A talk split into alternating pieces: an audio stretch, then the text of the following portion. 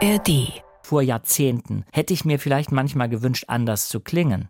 Weil offensichtlich, das kann ich gar nicht selber beurteilen, klinge ich ja nicht wie äh, andere. Inzwischen denke ich, es ist ein Vorteil. Es ist sozusagen mein, das ist, das bin ich halt. Das bin ich. Meine Stimme ist ein Teil meiner Persönlichkeit. Viel, viel, viel, viel Hamburg. Hamburg. Der Talk-Podcast von NDR 90,3 mit Daniel Kaiser. Herzlich willkommen zum Podcast mit dem Hamburg-Gefühl. Hier erzählen interessante Menschen, wie sie in dieser Stadt leben und was sie in dieser Stadt schon alles erlebt haben. Heute mit einem, mit dem schon Millionen eingeschlafen sind. Ganze Generationen kennen seine Stimme.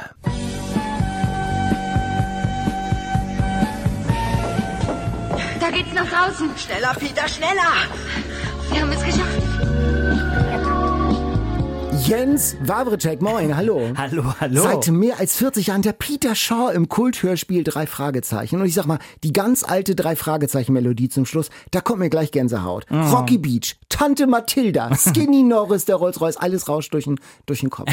Und der Kirschkuchen, ne? Der Kirschkuchen. Wie oft wirst du an der Stimme erkannt? Oft. Äh, also es vergeht keine Woche, in der ich nicht äh, an meiner Stimme erkannt werde. Und wie ist das denn? Dann gehen die Augen werden aufgerissen oder was ist? Ja, äh, mit einer gewissen Rührung, dass so ein Dinosaurier noch tatsächlich am Leben ist, offensichtlich. Nein, es, ist, also es sind immer sehr, sehr, sehr liebevolle Begegnungen, die mich freuen, also die mich äh, rühren tatsächlich, weil es ist ein bisschen so, als wäre ich ein Vater von vielen Kindern. Irre, ne? Ja. Also das ist ja auch viel, fast 44 Jahre, die erste Folge der drei Fragezeichen, Oktober 79. Weißt du noch, wie das war? So ein bisschen schon, weil ich ähm, ja hier ganz in der Nähe vom NDR das auch aufgenommen habe. Äh, also was heißt ich, wir. Ähm, das war am Anfang ein bisschen eine Ruckelei, weil wir uns ja alle nicht kannten. Und ich hatte zwar andere Hörspiele bei Frau Körting gemacht, aber Andreas Fröhlich, Oliver Rohrbeck und ich waren uns vorher nie begegnet.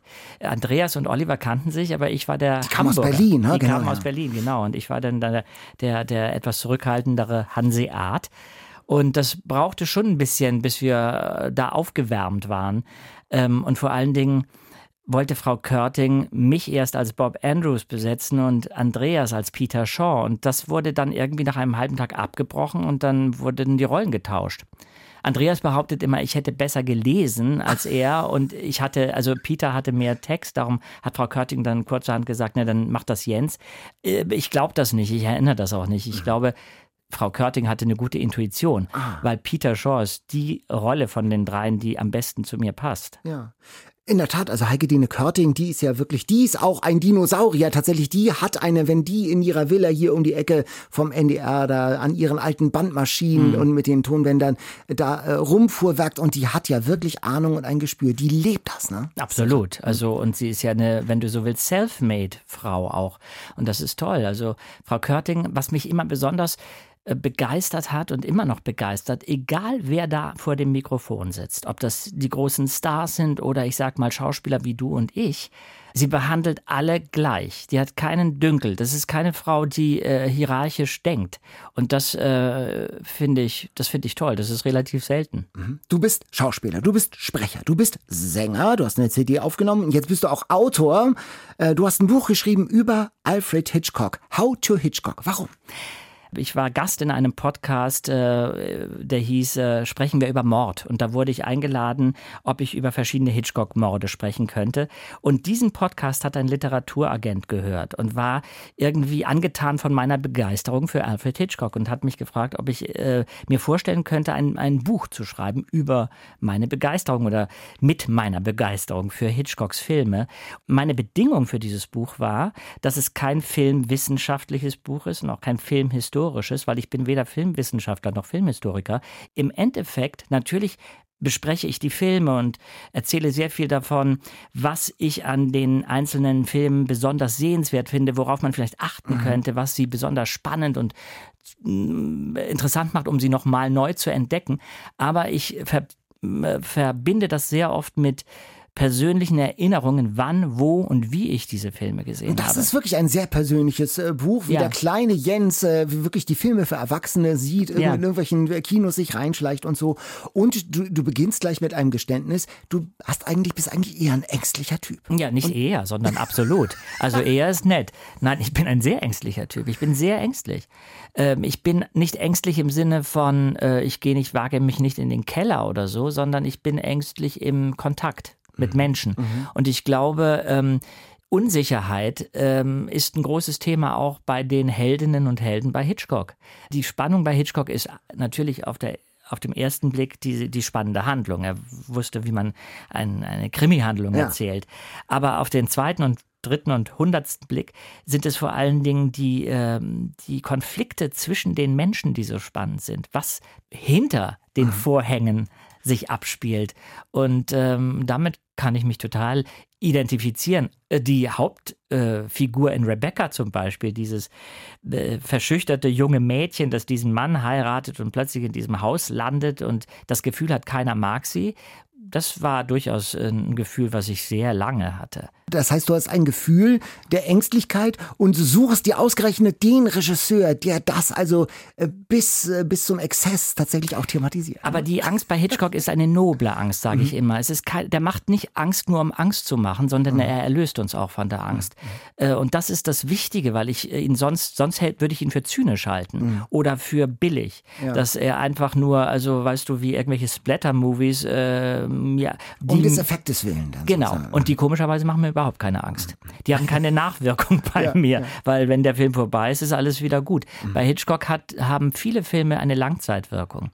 Wir sprechen über Hitchcock. Wir sprechen über die drei Fragezeichen. Peter Shaw ist ja aber nur die Spitze des Eisbergs. Wir sprechen über Filme, auch über Doris Day, über Singen und über Hamburg, denn du bist Hamburger durch und durch. Ja, ich bin zwar nicht in Hamburg geboren, aber ich bin in Hamburg äh, auf jeden Fall seit, äh, ich weiß nicht, wie alt ich war, sechs Monate oder so aufgewachsen. Genau, in Eimsbüttel, ne? Ja, in, äh, in Altona. Altona, ah, okay. Aufgewachsen bin ich in Altona, sind bei der Max-Brauer-Allee, in der Suttner Straße, wenn du es genau wissen willst. Mhm, okay. Suttner Straße 8. Aha. Und dann zogen wir in die Gneisenauer Straße 6. und dann zog ich äh, nach äh, Eimsbüttel. Ja. Nein, dann waren wir noch in der Hohen Weide 47. Also ihr seid rumgekommen. Absolut. Wir haben ein paar Mal äh, die Wohnung gewechselt. Äh, die Familie wurde auch kleiner, weil ich bin mit, mit drei Schwestern aufgewachsen, aber die sind ähm, doch wesentlich älter als ich, also jedenfalls so alt, dass sie schon irgendwann ausgezogen sind. Und dann blieb ich mit meinen Eltern alleine zurück. Ja, und dann bin ich äh, natürlich ein bisschen rumgekommen, nachdem ich äh, die Schule beendet habe und äh, Schauspielausbildung begann und so weiter. Das heißt, du kommst, äh, bist rumgekommen in Hamburg und kennst dich aus. Wir machen mal eine 040 Aufwärmrunde. Jens, Alster oder Elbe? Ähm, beides. Äh, langweilige Antwort von mir, ich weiß. Aber ich bin ja eher bei der Alster aufgewachsen, also obwohl Altona eher an der Elbe ist, aber ähm, die Elbe war für mich immer ein bisschen weit. Das waren für mich Ausflugsziele. Man fuhr nach Blankenese und ging zurück bis Teufelsbrück oder umgekehrt, also diesen Strandweg entlang. Ich meine, ich finde die, äh, die Elbe großartig. Heute könnte ich mir gut vorstellen, da zu wohnen. Cinemax oder Abaton? Abaton. Abaton. Das ist die Frage. Das ist schon was weil, Besonderes, ja. Ja, weil ähm, äh, ich die Räumlichkeiten vom Abaton sehr mag. Und ähm, übrigens auch vom Metropolis-Kino, nicht? Das ist dann mein, mein, mein absolut, das ist vielleicht sogar mein Number One-Kino hier in Hamburg. Diese großen Kinos sind mir zu groß, da fühle ich mich äh, nicht ganz wohl, obwohl ich Anonymität durchaus schätze.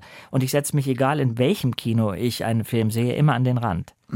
Und im Abaton, da hast du dich auch schon als äh, Butcher sozusagen reingeschlichen in die Erwachsenenfilme. Ja, da habe ich das erste Mal Psycho gesehen. Äh, in, an einer, in einer Nachmittagsvorstellung, umringt von hanseatischen Damen. Das erinnere ich auch noch sehr genau, die sehr fröhlich vorher sprachen, weil sie anschließend Kaffee und Kuchen trinken, also äh, trinken und essen wollten. Und ähm, die Stimmung war, bevor der Film anfing, locker. Und ich bin mir ziemlich sicher, die meisten kannten den Film. Und doch war es so, als der dann lief und die Kopie war relativ schlecht. Die Und dann die Duschszene. Eben. Und als die Duschszene kam, da gab es eben einen, einen riesengroßen Schrei. Und äh, wir waren alle äh, wirklich erschrocken. Das war, das war ein, ein, das war eine ein initiales Erlebnis, ein, ein, ein elementares Erlebnis. Mhm. Neuer Wall oder Schanzenflohmarkt? Äh, Neuer Wall. Mhm. Die, die Innenstadt hat mich immer beruhigt immer wenn es mir nicht gut ging, bin ich einfach losgegangen und da am Jungfernstieg rumgelaufen und Neuer Wall und dann bis zu den, wie heißt das da, Kletinsel, ja. Ähm, das hat mich immer beruhigt. Da wurde ich sogar lange mit aufgezogen. Äh, in der Schauspielschule bin ich da noch immer lang gegangen. Die sagt, ach, der geht jetzt wieder in die Innenstadt. Ah, interessant. ja. Die beruhigende Wirkung der Hamburger Innenstadt. Ja. Das ist ja nichts für die Leute, die sagen, Hamburg ist, Hamburg ist eine Weltstadt. Jens Wawacek geht zur Beruhigung ja. an den, an den entlang. Hamburg Dungeon oder Domgeisterbahn? Äh, in dem Dungeon war ich nur einmal. Ähm, Dom, Geisterbahn finde ich, äh, finde ich, ist einfach traditionell mhm. und das finde ich schön. Mhm. Kammerspiele oder Barclays Arena? Oh, ne, Kammerspiele. Ja. ja. Äh, Barclays Arena machst du ja auch, also äh, äh, voll sozusagen. Ja, also zumindest in Gemeinschaft mit ja. den anderen. Ähm, aber das ist mir zu groß. Das mhm. ist auch natürlich kein wirklicher Theaterraum. Das, die, die, die Mauern atmen nicht. Das ist ein imposantes Erlebnis, da aufzutreten, aber die Kammerspiele haben tatsächlich was mit mir zu tun. Du bist ja Hamburg immer treu geblieben. Wo, wo wohnst du jetzt in Hamburg? Ich wohne äh, ganz in der Nähe vom NDR. Mhm. Also äh, zwischen dem NDR und der Alster. Ach so, hier Pöseldorf, so ja, ein bisschen dagegen. Könnte Aha. man so sagen. Ähm, warum bist du in Hamburg? Warum bist du immer noch hier? Ich weiß gar nicht. Ja, ich meine, ich bin Hamburg treu geblieben, aber mit, mit Ausreißern, muss man mhm. sagen. Und ich bin nicht nur in Hamburg stationiert. Ich bin zwar ähm, in, innerhalb Deutschlands ein absolut überzeugter Hamburger. Ich finde Hamburg, also ich bin heute wieder durch Hamburg gegangen gegangen. Und ich finde, Hamburg ist wirklich eine extrem schöne Stadt. Nicht mhm. überall, aber doch fast überall. Mhm. Also eine sehr schöne Stadt. Und man kann hier gut spazieren gehen. Ich liebe, dass, dass man halt Himmel hat und solche Sachen. Ähm, aber ich finde, man muss auch immer mal wieder ausscheren und woanders hin wenn man auch ein bisschen Kritik äußern darf in dieser Sendung, das Natürlich. weiß ich ja nicht. Okay, dann finde ich es manchmal ein bisschen zu kaufmännisch. Ja. Und ähm, äh, da fehlt mir ein bisschen das Verrückte. Na, die Hamburger sind schon, ich wollte gerade sagen, mir fehlt das Großzügige, aber das stimmt nicht. Die Hamburger sind schon großzügig ja. und auch tolerant, aber es ist trotzdem alles hanseatisch. Mhm. Und ähm, ich habe ja ein bisschen experimenteller sein. Ja, so. und ich habe ich ja. habe halt lange, ich habe äh, über drei Jahre in New York gelebt und dann später auch in London und dann habe ich äh, und ich habe ja mein, meine jetzige Dependance ist ja Paris. Und das sind jetzt, das, das sind wirklich so Metropolen, die auch manchmal extrem anstrengend sein können. Aber ich finde dass diese Mischung ganz gut. Hamburg ist eine Homebase und äh, alles andere ist wunderbar und ich möchte nicht auf irgendetwas davon verzichten. Mhm. Deine Eltern hatten ein Lebensmittelgeschäft mhm. in Eimsbüttel. Ja. Wie, wie roch das da? ja, nach Landrauchwaren. So hieß der, ähm, so hieß der Laden tatsächlich. Und lustigerweise werde ich dann manchmal gefragt, ähm, ob, ob wir besonders viel, ich weiß nicht, Schinken, Wurst, Käse mhm. gegessen hätten. Das war nicht so. Meine Mutter hatte sehr, also meine Mutter hatte den Laden begonnen, mein Vater ist dann mit eingestiegen und äh, die waren äh, echt unglaublich toll, weil die sehr, sehr viel arbeiten mussten. Und, äh, Stellinger Weg war das da, Stellinger ja? Weg, mhm. ja. Und meine Mutter hat den Laden auch äh, dann noch weitergeführt, nachdem mein Vater gestorben war. Und war wirklich bekannt für ihre guten Waren. Es gab ähm, Schlangen, wenn äh, bestimmte Sachen frisch kamen. Und ich weiß, Gerd Baltus, ein Kollege, der leider nicht mehr lebt, ein toller Schauspieler, der fand irgendwann mal raus, dass das meine Mutter war. Ah. Und sagte, sag mal, ist das wirklich so? Da, wo ich immer diesen exzellenten Schinken kaufe, das ist deine Mutter kannst du mir denn den nicht mal irgendwie so ein bisschen schneller besorgen? Und meinte ich, nee, Gerd, tut mir leid, ich habe da keine Aktien drin, du musst anstehen. Meine Mutter habe ich sehr bewundert, weil sie immer freundlich war. Also egal wer reinkam, weil es kommen ja auch manchmal ähm, Menschen in den Laden, die äh, irgendwie ja. schlecht gelaunt sind oder denken, sie können Menschen, die da sozusagen in einer, in einer Dienstleistung sind, schlecht behandeln. Meine Mutter war immer von einer großen Freundlichkeit. Und stand sie auch mal hinter der Theke? Ja. Äh, das Darf schon ein bisschen mehr sein? ähm, ich ich, ich habe äh, mich eher so an die Kasse gedrängelt. Ähm, und ich glaube, das hat meine Mutter oder mein Vater, die haben das beide aus, äh, aus Freundlichkeit gemacht und waren froh, wenn ich wieder weg war. Aber ich habe natürlich den Laden aufgehalten. Das war ganz niedlich für zehn Minuten, aber dann musste das ja auch irgendwie weitergehen. Das ist schon von Anfang an klar, du gehst in eine andere Richtung. Ja, Ja, das war mit, früh klar. mit 13 zum ersten Mal auf der Bühne in den Kammerspielen bei Ida Ehre. Graham Greens, der verbindliche Liebhaber. Mhm, Ja, das war nicht ich. Ich war der, ich war der Sohn des betrogenen Ehemannes. Und äh, wie war denn das? Also, dass du, also du, plötzlich äh, kommt der Junge aus dem aus dem Landrauchwaren, äh, aus der Mhm. Landrauchwarenfamilie äh, auf die Bühnen, äh, ins ins Synchronstudio, Ja. ins Hörspielstudio. Ich glaube, wir haben da nicht so drüber nachgedacht. Ich, das, bei mir war das halt auch sehr eindeutig, dass, dass mich das alles so begeistert hat. Und ich habe, ähm, ich bin zufällig, wenn man so will, oder eben schicksalhaft beim NDR gelandet als Aufsatzfunkkind, äh, weil ein Deutschlehrer sagte, heute Nachmittag kann man da vorsprechen. Und da bin ich hingegangen. Ich weiß heute gar nicht mehr genau warum. Also schon warum, aber, aber dass ich den Mut hatte, wundert mich. Aber ich wollte halt immer Schauspieler werden oder Sänger. Das war, solange ich denken kann, mein großer Wunsch. Und dann hat sich das erfüllt, dadurch, dass plötzlich dieses Angebot kam, dass man da vorsprechen kann. Und dann gab es noch dieses Wunder, dass die auch gesagt haben, ja, wir nehmen dich, obwohl ich unglaublich gehamburgert habe.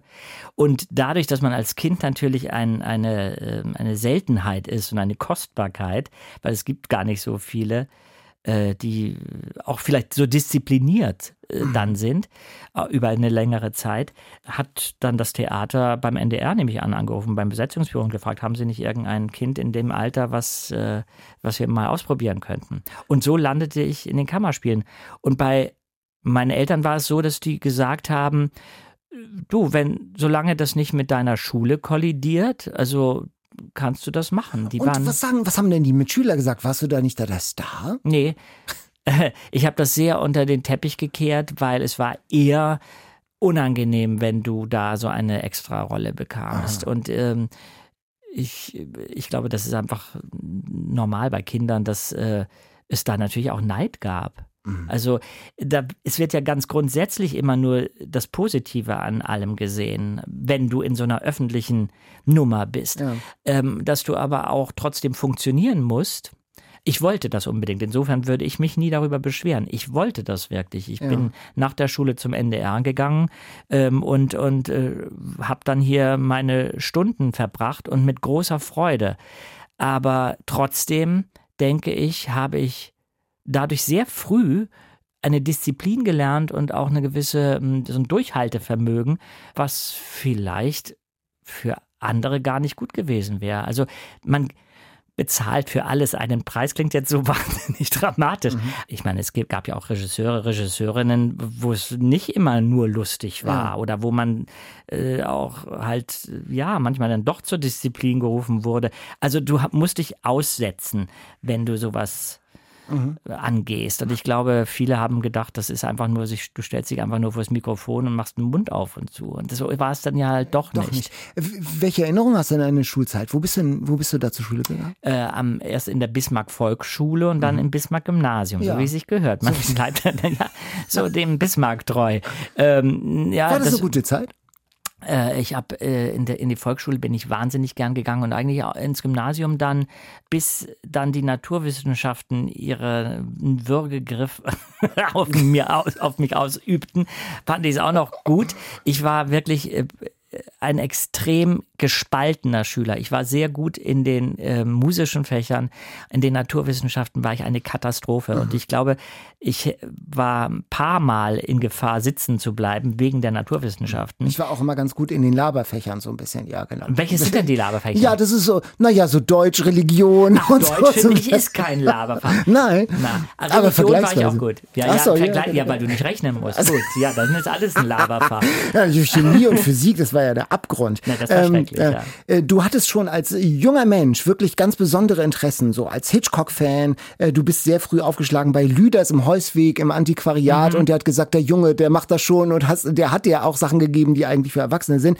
Und du bist sehr früh Cineast. Als 13-Jähriger warst du bei den Montagsmalern bei Frank Elstner im Fernsehen Mhm. als Synchronsprecher mit, auch mit Oliver Rohrbeck. Und äh, dann, das klang damals so. Ich heiße Jens Waberscheck, bin zwölf Jahre alt und meine Hobbys sind Filme, einzelne Schauspieler, Briefmarken und lesen. Mhm.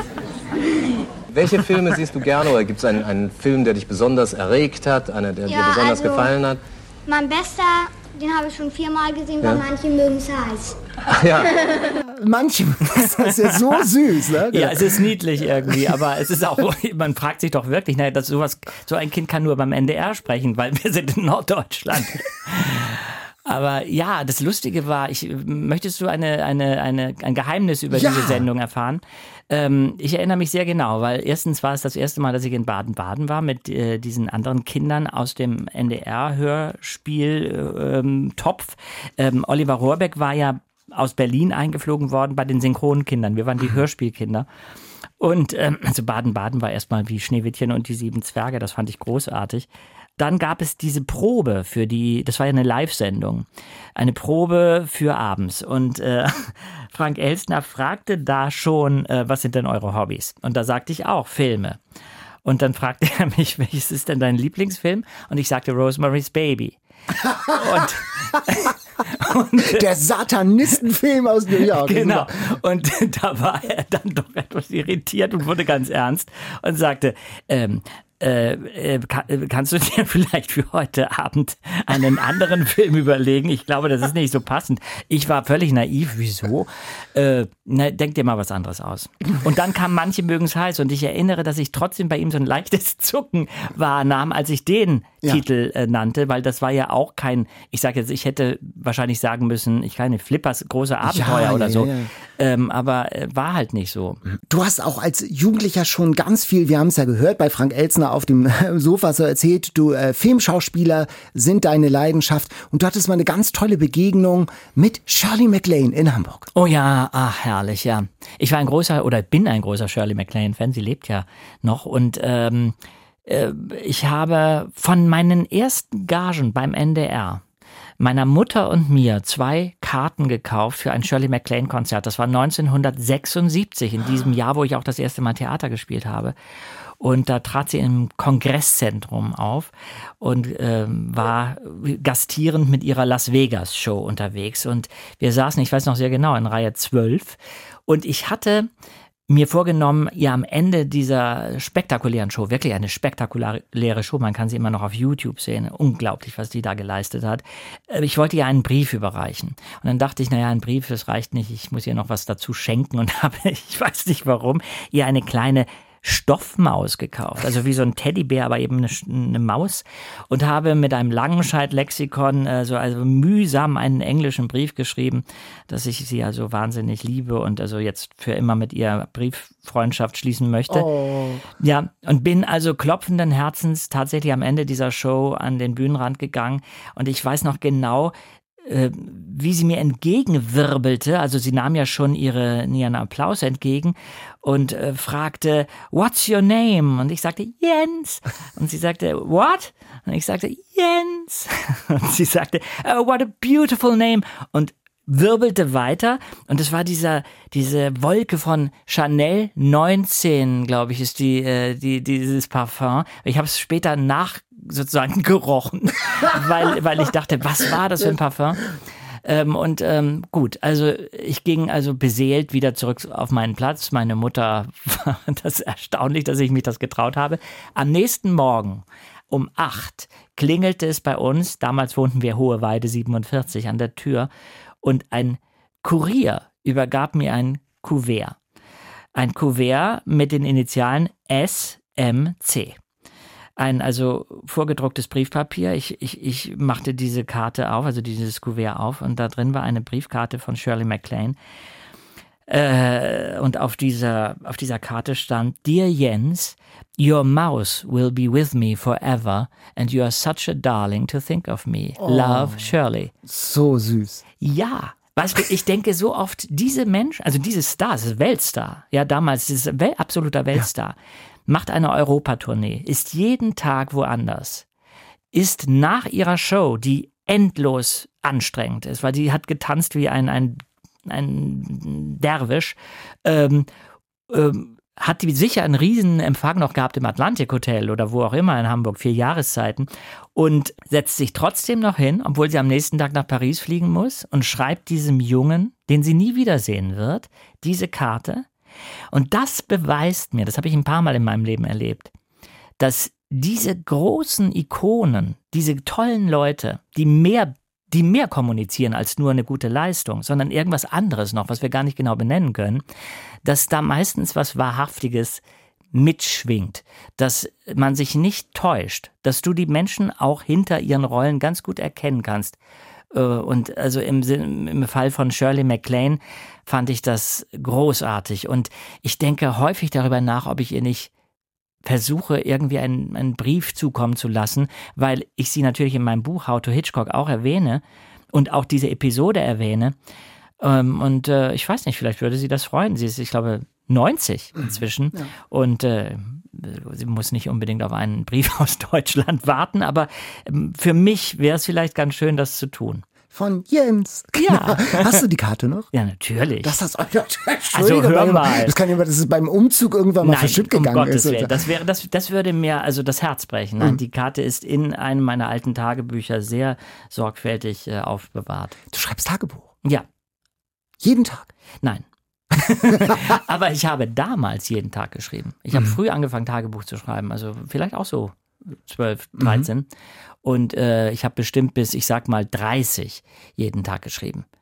Äh, aber äh, es ist eigentlich ein gutes Zeichen, dass ich es nicht mehr so häufig mache, weil ich habe meistens geschrieben, als es mir nicht so gut ging. Ah, ah okay. Liebeskummer und so. Ach so. Und hast du die noch alle? Ja. Ja. Und das, wie viele sind denn das? Hm, viele. Doch schon. Ne? Und ja. liest du da manchmal drin oder ist das zu ähm, nah? Das ist, äh, ich habe ich hab mir das ganz oft vorgenommen, dass ich mich mal eine Woche äh, nach Sylt oder so absetze, auf irgendeine Insel, nur mit meinen Tagebüchern. Aber ich glaube, das ist ziemlich hart. Ja, ja, eben. Ja, ja. darum habe ich ein bisschen Angst davor. Aber ich, ich denke, irgendwann wäre das schon weißt du, wenn du mir so einen, einen Ausschnitt vorspielst und ich höre mein, mein, mein alter Den Ego, ja, genau. das ist irgendwie eine, eine Begegnung, die merkwürdig ist, weil das bin ich zwar, aber ich bin es auch nicht mehr. Aber es ist irgendwie bin ich es halt noch. Ja. Und ich glaube, das würde mir ähnlich gehen bei den Tagebüchern. Und das muss man auch irgendwie aushalten. Ein Junge mit speziellen Interessen, der weiß, was er will. Das klingt so ein bisschen nach Nerd. Hattest du viele Freunde? Ja. Ich war auch beliebt, ob du es glaubst oder Nein, nicht. Nein, das ist natürlich glaube sofort. Nein, aber so mit speziellen Interessen, so als junger Ja, Mensch, aber ich, ich hatte eine, äh, ich glaube, ich hatte eine Fähigkeit, äh, meine Mitschüler zu begeistern. Jedenfalls wird mir das so wieder gespiegelt immer noch, äh, weil ich habe ja immer noch Kontakt und ich habe eine meiner besten Freundinnen ist meine Grundschullehrerin immer noch. Es gibt auch Aufnahmen, weil damals hat sie ganze Diskussionen innerhalb der Klasse aufgenommen auf, ah, auf, auf Tonbandkassette ja. und das ist sehr interessant, wie ich da ein bisschen wie, also ich war auch oft Klassensprecher. Mhm. Ähm, also ich, ich hatte, ich hatte einen großen Freundeskreis und ich habe immer noch einen großen Freundeskreis, trotz dieser Krankheit, also dieses, dieses nerdigen, ja, ähm, äh, ja dieser, dieser Nerdigkeit. Ich glaube, es ist es ist schwer über, einen, über mich selbst sowas ja. zu sagen, aber ich glaube, es ist ja ein gewisses Feuer, was ich schon als Kind hatte. Mhm. Wenn du es mit so einer Liebe verbindest und äh, mit Liebe kommunizierst, also mit einer wahren Begeisterung, dann äh, kann das auch ansteckend sein, dann kann das auch attraktiv sein. Mhm. Und ich glaube, das hat irgendwie funktioniert. Außerdem habe ich unglaublich viel organisiert. Ich habe äh, Kabaretts dann später in der Schule äh, sozusagen inszeniert und ganze Ensemble zusammengestellt. Ja. Ich habe Theaterstücke geschrieben. Ich, ich habe Hörspiele geschrieben. Ich habe ganz viele Menschen immer involviert. Ja. Ähm, insofern war, ich glaube, ich war so eine Quelle der Kraft. Mhm. Ähm, und die Quelle sprudelt und das Feuer brennt, gerade wenn es um Alfred Hitchcock geht. Ja, also weil bis zu diesem Buch jetzt, das du, das du jetzt schreibst. Also ja. das ist ja, ich äh, äh, sage immer, Jens Rawitschek, das ist ein Hitchcock-Missionar, der wirklich auch anderen. Seht ihr es denn nicht? Seht doch, da steckt noch mehr dahinter. ja, das ist halt was Verzweifeltes. Nicht? nein, nein, nein, nein, eben was Begeistertes. Ja, das, das ist absolut ja. so. Ja, aber weil ich schon, äh, weil ich immer sage, dass wenn etwas wirklich gut ist und Hitchcock-Filme sind einfach, ich meine, da bin ich ja nicht der Einzige und das ist jetzt auch nicht so, dass ich das Ei des Kolumbus entdeckt hätte. Es, ich bin ja in einer ganzen Liga von, von Menschen, die auch teilweise viel mehr wissen als ich, die Hitchcock-Filme da hinpacken, wo sie hingehört. Das ist ein Kulturgut. Und äh, Hitchcock hat immerhin zwischen 1925 und 1976 53 Filme gedreht, wo ich sage, 59 davon sind Meisterwerke. Vier gefallen mir vielleicht weniger. Mhm. Es gibt auch einen, den ich überhaupt nicht mag. Nee, äh, Möchtest du wissen, Ja. welcher? Der heißt Sklaven des Herzens. Im Oh. Original Under Capricorn. Und das ist ein, sein letzter Film, den er mit äh, Ingrid Bergmann gedreht hat. Und den finde ich einfach, ich habe ihn immer wieder gesehen, weil er gerade in Frankreich bei den ähm, Nouvelle Vague-Regisseuren Ja. sehr gehypt wird äh, oder wurde. Ich habe ihn immer wieder angesehen und jedes Mal fange ich an, mich zu langweilen und da denke ich, da stimmt dann irgendwas nicht. Vielleicht ist es einfach nicht mein Film, aber den würde ich zum Beispiel äh, niemandem empfehlen. Nur wenn du einen kompletten Überblick über sein Werk haben möchtest. Genau, und am Ende deines Buches gibst du ja, verteilst du so Sternchen, was man gesehen haben Ja. sollte. Und da gehört auch einer meiner Lieblingsfilme von Hitchcock dazu. Eine Dame verschwindet. Miss Froy, die sozusagen eine geheime Botschaft in diesem Zug da äh, transportieren soll Ja. und nach London bringen soll, in, Ja. mit, Hilfe einer Melodie. Ja. Und da gibt's ja diese Szene, wo sie ihren Namen Ja. äh, äh, auf, auf, ein, ähm, auf, auf das Zugfenster schreibt und dann ist der Name plötzlich verschwunden Mhm. Ja. und dann ist sie, ist sie auch verschwunden. Ja. Und der, das war der Beweis Ja. für die, und das ist doch ein ungeheurer, das ist ja schon uralt, der Film, das ist aus den 30er oder Ende der 19, 20er. 1938. Das war, das war der Film, und schön, dass du den erwähnst, das ist wirklich auch einer meiner Lieblingsfilme. Das ist der Film, der ihm wirklich die Tore nach Hollywood geöffnet hat. Hitchcock hatte schon vorher Aufmerksamkeit erregt mit Die 39 Stufen. Das ist ein Film von 1935. Er hat in seiner britischen Phase eh wunderbare Filme gedreht. Hollywood wurde aufmerksam. Aber Eine Dame verschwindet war so erfolgreich und so perfekt, dass er in New York, und das war damals natürlich ungewöhnlich, dass ein englischer Regisseur ausgezeichnet wurde. Er hat von den New York Film Critics Awards äh, den Preis bekommen als bester Regisseur und der Film als bester Film des Jahres. Und äh, zwei Jahre später drehte er dann seinen ersten Hollywood-Film Rebecca und kehrte auch nicht nach England zurück. Nicht, weil er England nicht mochte, sondern weil Amerika ihm bessere Bedingungen lieferte. Er konnte einfach auf einem anderen Niveau arbeiten, äh, technisch. Und äh, das war für ihn sehr wichtig. Hitch und ich, das sind Lesungen aus Büchern, die du veranstaltest, die Alfred Hitchcock benutzt hat als Vorlagen für seinen Film. Und dann machst du das bei diesen Lesungen immer mit Musik hier in Hamburg in den Kammerspielen. Ähm, wie ist denn Hitchcock mit den Vorlagen umgegangen? vogelfrei, um so fast seinen Film zu äh, zitieren. Er hat ähm, gesagt, äh, das Erste, was ich rausschmeiße, ist die Logik, äh, wenn er etwas gelesen hat. Ähm, und er hat das hatte ich ja auch schon erwähnt, Logik war kein, kein großes Thema für ihn, also Stringenz in der Handlung vielleicht auch nicht unbedingt. Es musste halt psychologisch stimmen, also die Motive mussten stimmen für die beteiligten Personen.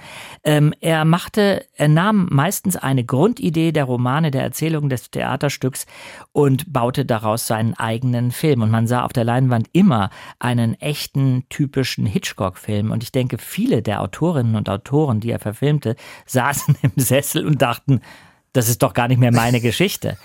Es gibt einen Film, wo er sich wirklich sklavisch an die Vorlage gehalten hat und das war Immer Ärger mit Harry. Das war ein Roman, den er wahnsinnig geliebt hat und äh, Immer Ärger mit Harry bringe ich ja auch auf die Bühne und da merke ich, äh, dass eben ganze Strecken der Dialoge einfach nur von ihm übernommen worden sind und äh, d- aber das ist sehr selten. Und bei Rebecca, seinem ersten Hollywood-Film, hatte er halt einen Produzenten noch im, im Nacken, David O. Selznick, der mehr auf Werktreue geachtet hat. Aber ähm, nachdem sein Vertrag mit diesem Hollywood-Mogul ausgelaufen war, hat er sich nie wieder einem Produzenten untertan gemacht. Er hat seine Filme alle selbst produziert, um eben diese kreative Freiheit zu haben. Und diese Bücher, die gibt es zum Teil, die, also die Vorlagen, die Romanvorlagen, die gibt es ja zum Teil gar nicht in deutschen Übersetzungen. Und du hast doch selbst Übersetzungen in Auftrag gegeben. Ja, also immer Ärger mit Harry gab es vorher nicht. Das hat dann eine großartige Übersetzerin ähm, übersetzt, Miriam Mandelko. Und lustigerweise, als ich auf der Suche nach einem passenden Übersetzer, Übersetzerin war, stieß ich auf diesen Namen Miriam Mandelko und erinnerte mich an dieses Mädchen, mit der ich Abitur gemacht habe und die ich so gut in Erinnerung hatte, weil sie nicht über meine Leidenschaft für alte Filme gelacht hat.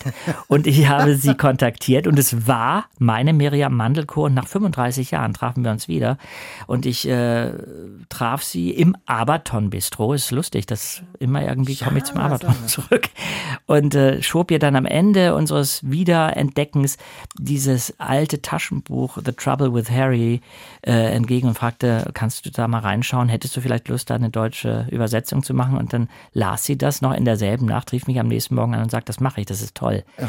Und es gibt noch äh, Spellbound, einen, einen anderen Roman, den Hitchcock verfilmt hat mit Ingrid Bergmann und Gregory Peck, wo ich auch eine Übersetzung habe anfertigen lassen und äh, die Originalgeschichte, auf der Notorious berüchtigt äh, basiert. Auch ein Film mit Ingrid Bergmann und Cary Grant. Und diese Abende, die du da machst, mit, mhm. diesen, mit dieser Literatur, mit dann Musik, mit Harfe oder so, oder mit einem äh, Theremin oder ja. so, genau, ähm, das ist schon was ganz Besonderes. Also da hört man diese berühmte Stecknadel äh, fallen.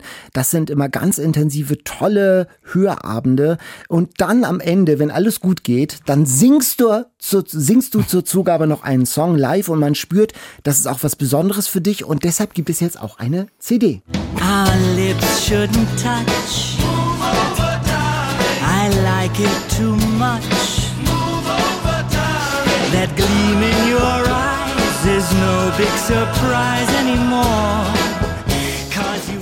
Celluloid äh, heißt die CD mit Filmsongs. Das war so auch eine Erfüllung eines Traums. Ja, das habe ich mich lange nicht getraut die Songs, die ich da singe, sind ja gecovert von mir jetzt.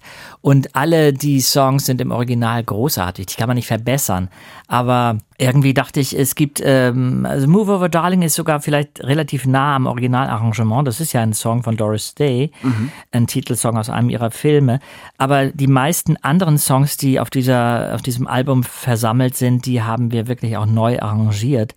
Und ähm, das war, das war ganz großartig. Und ich möchte auf jeden Fall wieder ähm, äh, musikalisch arbeiten. Vielleicht würde ich bei dem nächsten Album den Sound eher verändern wollen, dass ich es ein bisschen intimer mache, weil Celluloid, das war eine relativ große Produktion, zwölf Musiker, viel Blech äh, das war schon Background-Chor, genau. Background-Chor, ja. ja. Genau. Mhm. Kinderchor auch. Äh, einen Song aus einem Walt Disney-Film singe ich auch, Bibidi Babidi Boo. Mhm. Und da habe ich mit äh, vier Kindern gesungen. Das war ja. sehr, sehr lustig. Celluloid heißt die CD. Das heißt, es gibt eine CD, es gibt jetzt ein Buch und dann gibt es ja immer noch. Ähm, mehrmals im Jahr trefft ihr euch für die drei Fragezeichen. Ja. Hier äh, um die Ecke ist Rocky Beach sozusagen in der Roten Baumchaussee ja. in der alten Villa von Heike Dine Körting. Äh, Peter Shaw bis zur Rente. Äh, die ist ja nicht, nicht, nicht mehr so äh, weit entfernt, die Rente. Also äh, insofern könnte ich fast sagen, lass mich mal eben ausrechnen. Ich glaube, bis zur Rente ja. Ja, wirklich noch. Also äh, äh, ihr habt, redet nicht darüber, äh, auszusteigen ich, und aufzuhören. Sag mir mal, ab wann man in Rente ist. Na so, das sind so 67, 64, 67. Na gut, okay, ja. also dann will ich jetzt, ich will keine Prognosen stellen. Das ja. ist ja eine Frage, die mir immer wieder ins Gesicht geschleudert wird.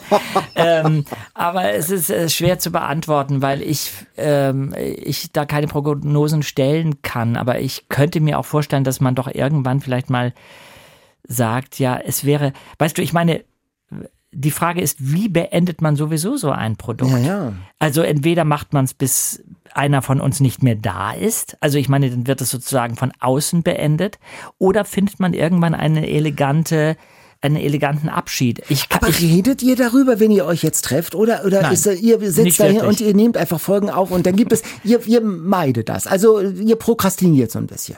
Ich würde sagen, ja. Also es ist ein bisschen so äh, manchmal äh, denkt man so ein bisschen drüber nach, aber ich meine, das muss man ja auch sagen, das Produkt ist unglaublich erfolgreich nach wie vor. Ja.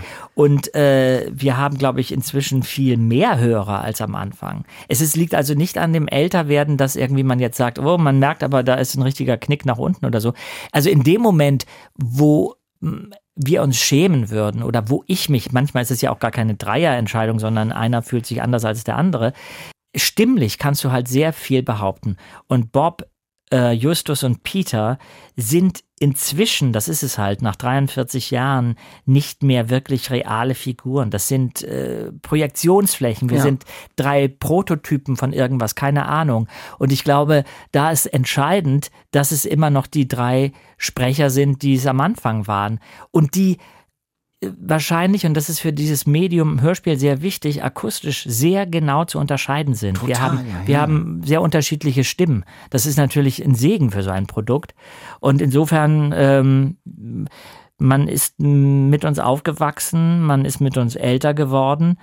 Äh, ich glaube, das ist so, als ob man Lassie und Skippy und äh, Flipper äh, in einem Hörspiel vereint und plötzlich soll das aber, ich weiß nicht wer, der, der Schäferhund von Kommissar Rex äh, soll Lassie ersetzen. Das würde nicht gehen. Also wir sind so, so lange äh, da, bis es nicht mehr, bis wir nicht mehr da sind. Also ich stelle keine Prognose, Mhm. um die Frage kurz, kurz, zu beantworten. kurz zu beantworten.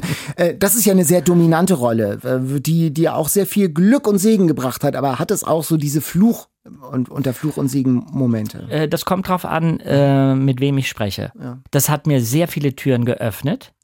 Ich fand es aber auch angenehm, dass ich eine ganz, ganz lange Zeit, obwohl das Produkt schon so äh, erfolgreich war, ähm, ein absolutes Parallelleben lebte. Da konnte ich meine Literaturhörspiele machen beim in der ARD. Ich habe Theater gespielt. Ich hab dich hier im Ernst-Lloyd-Theater, Ba- äh, Bunbury. Ja. Äh, äh, als in der, in der Frauenrolle warst du hier in der Silvestervorstellung. Highlife in Tüten, war total lustig. äh, äh, machst du das noch? Bracknell. äh, Ja, machst du das, machst du das noch äh, häufig so auf der Theaterbühne Ja, stehen? also so? äh, wenn ich ein gutes Angebot bekomme und wenn mich eine Rolle oder das Team interessiert, auf jeden Fall. Also das möchte ich weitermachen. Du hast ja richtig in New York, warst du auf der Schauspielschule. Ja. In New York, bei Strasberg. Ja. Ich meine, Ich war- Legenden.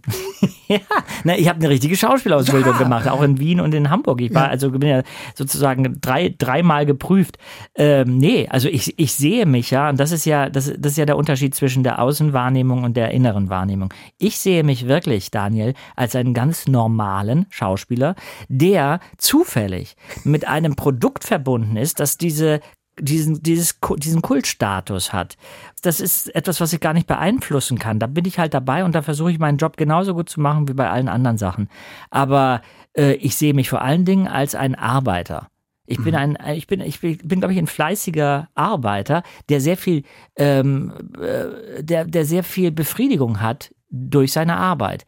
Und darum ich kann mir sehr viele verschiedene Sachen noch vorstellen, also auch Herausforderungen. Ich bin sehr offen für alle möglichen Experimente und ähm, ich könnte ja auch sagen, Mensch, hier 43 Jahre, drei Fragezeichen, Kultur. Wir sind auf einer Briefmarke gelandet, also von der Deutschen Post. Was will man mehr?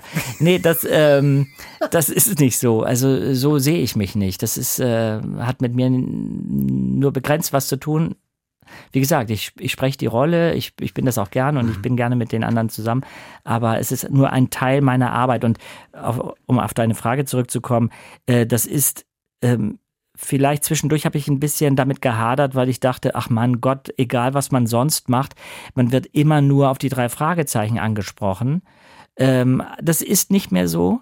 Ich finde, das, ähm, das, das ähm, hat sich ein bisschen verändert. Natürlich sind die drei Fragezeichen übergroß immer, aber ähm, ich, ich tue auch relativ da viel dafür, um auch noch auf anderen Beinen zu stehen oder auch sichtbar zu sein und hörbar zu sein und jetzt lesbar zu sein. Ja.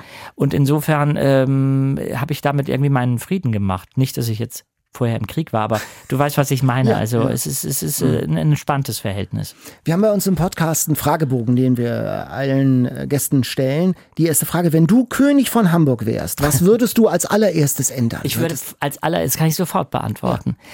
Ich bin ja kein Autofahrer, ich habe keinen Führerschein. Ich finde, die Menschen, die Busse konzipieren, müssten vor Gericht. Nein, sie müssten mir mal erklären, wie man Sitze bauen kann, äh, für die ältere Menschen Leitern brauchen, um da sich drauf zu kraxeln. Ich finde das unwürdig. Ich finde es absolut am Kunden vorbei. Ich, ich verstehe es nicht. Ich bin, wie gesagt, in vielen anderen großen Städten. Du hast diese Busse nicht in Paris, du hast die nicht in London, du hast die nicht in New York.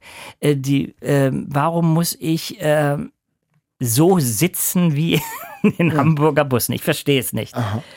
Ja, sehr spezifischer, sehr so konkret war es, glaube ich, noch nie. Genau. Wo denkst du, mehr Hamburg geht nicht?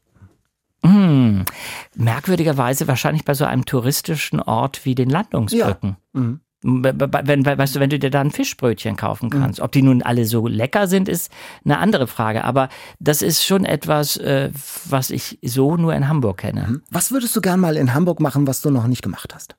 Ah, Ich Ich bin sogar mal Bungee gesprungen vom Fernsehturm. Das hast du gemacht Ja. bei Jochen Schweizer damals, ja, ne? ich habe eine äh, Wette verloren. Ich hatte, oh, ich hatte einen Gutschein, ich habe den verschenkt. Ich hatte, ich hab, machte, das ist das ist Blasphemie. Äh, du hast es gemacht. Wie war das? äh, ich würde es nicht nochmal machen. Also, weißt du, der, der Gang auf diesen Steg, bevor du springst, das ist halt wirklich hart.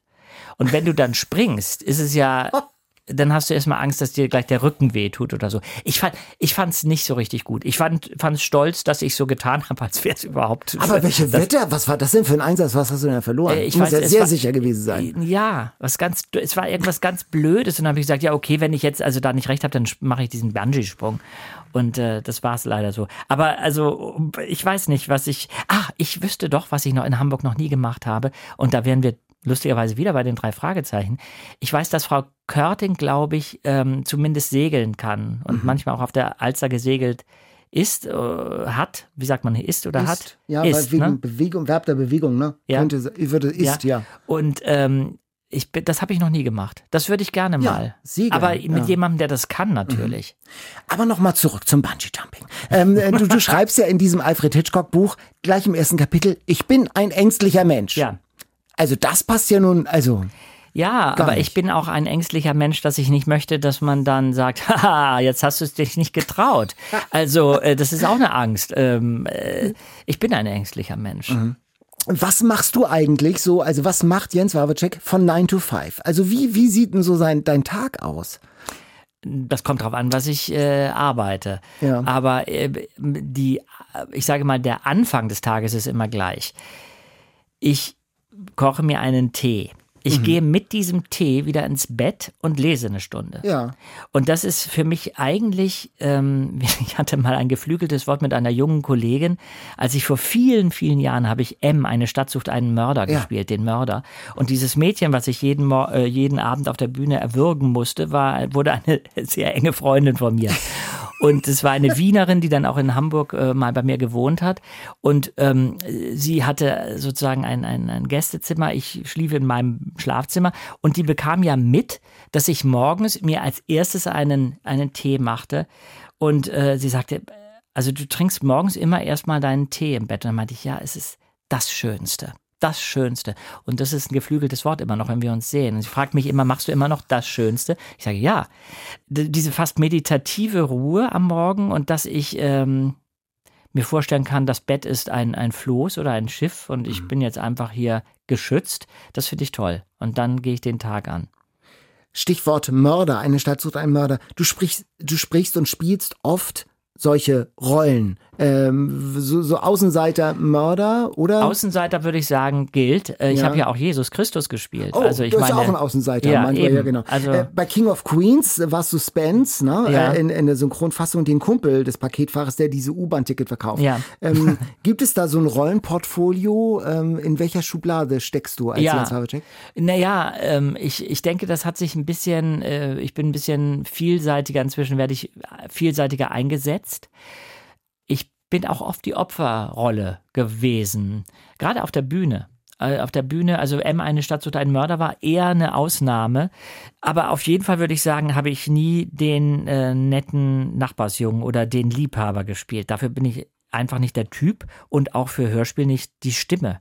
Zumindest nicht die Stimme, die man sich vorstellt. Darüber könnte man natürlich auch mal lange nachdenken, was wir für konventionelle äh, Vorstellungen haben, wie jemand klingen soll, der so und so äh, ist, ja. Also Stimmt, ich war mal bei NDR 2 in der Nachrichtenredaktion und aber da war die Erwartungshaltung auch anders, dass da die Nachrichten von einer Bassstimme Ja. Das heißt, war dann schon, musste ich auch, eine Zeit lang muss man erstmal mit klarkommen mit Ja. sich, also mit sich mit seiner Stimme auch anfreunden. Ja, und mit, genau, mit, auch mit se- seinen eigenen Klischees, die man im Ja. Kopf hat und dass man denkt, das, das passt nicht zu mir. Aber es gibt einen sehr schönen Satz in einem, ich glaube, in einem Theaterstück von Gerhard Hauptmann. Ähm, da geht es darum, dass ein, ein junger Mann Schauspielunterricht äh, nehmen will und dieser, dieser Theaterdirektor sagt, ah, nee, das wird nichts, das, das, sie sind einfach nicht der Typ. Und darauf sagt dieser junge Mann, ja, aber wenn ich ein Mensch bin, wieso kann ich dann kein Schauspieler werden? Wieso kann ich dann nicht, habe ich keine Berechtigung, gesehen zu werden auf der Bühne? Und das finde ich eigentlich wunderbar, weil genau das ist der Punkt. Also wenn es mich gibt oder dich oder unsere Stimmen, warum sollte man sie nicht hören? Also und dann hören dürfen. Oder warum müssen wir oder sollen wir klingen wie andere? Früher habe ich mir ich rede jetzt von wirklich vor Jahrzehnten, ja. hätte ich mir vielleicht manchmal gewünscht, anders zu klingen. Weil offensichtlich, das kann ich gar nicht selber beurteilen, klinge ich ja nicht wie äh, andere. Keine Ahnung. Ähm, inzwischen denke ich, es ist ein Vorteil. Es ist sozusagen mein, das ist, das bin ich halt. Das bin ich. Meine Stimme ist äh, ein Teil meiner Persönlichkeit. Darum bin ich ja auch so ein Feind eigentlich von Synchronisation. Weil du nimmst einem Schauspieler oder einer Schauspielerin einen Teil ihrer Persönlichkeit mhm. weg und interpretierst etwas. Das kann wunderbar sein, das kann super gelungen sein, aber trotzdem ist es ein Eingriff. Und darum äh, bin ich da immer sehr gespalten. Jens, ja. sprechen, spielen, singen, schreiben. Was kommt als nächstes? Jonglage oder nee, dafür äh, sind meine Augen nicht gut genug. ähm, ich möchte gerne mit meinem äh, mit meiner Musik auch ein Live-Programm machen. Ich mhm. möchte gerne ähm, nicht nur spielen und sprechen auf der Bühne, sondern ich möchte schon auch äh, was musikalisch machen.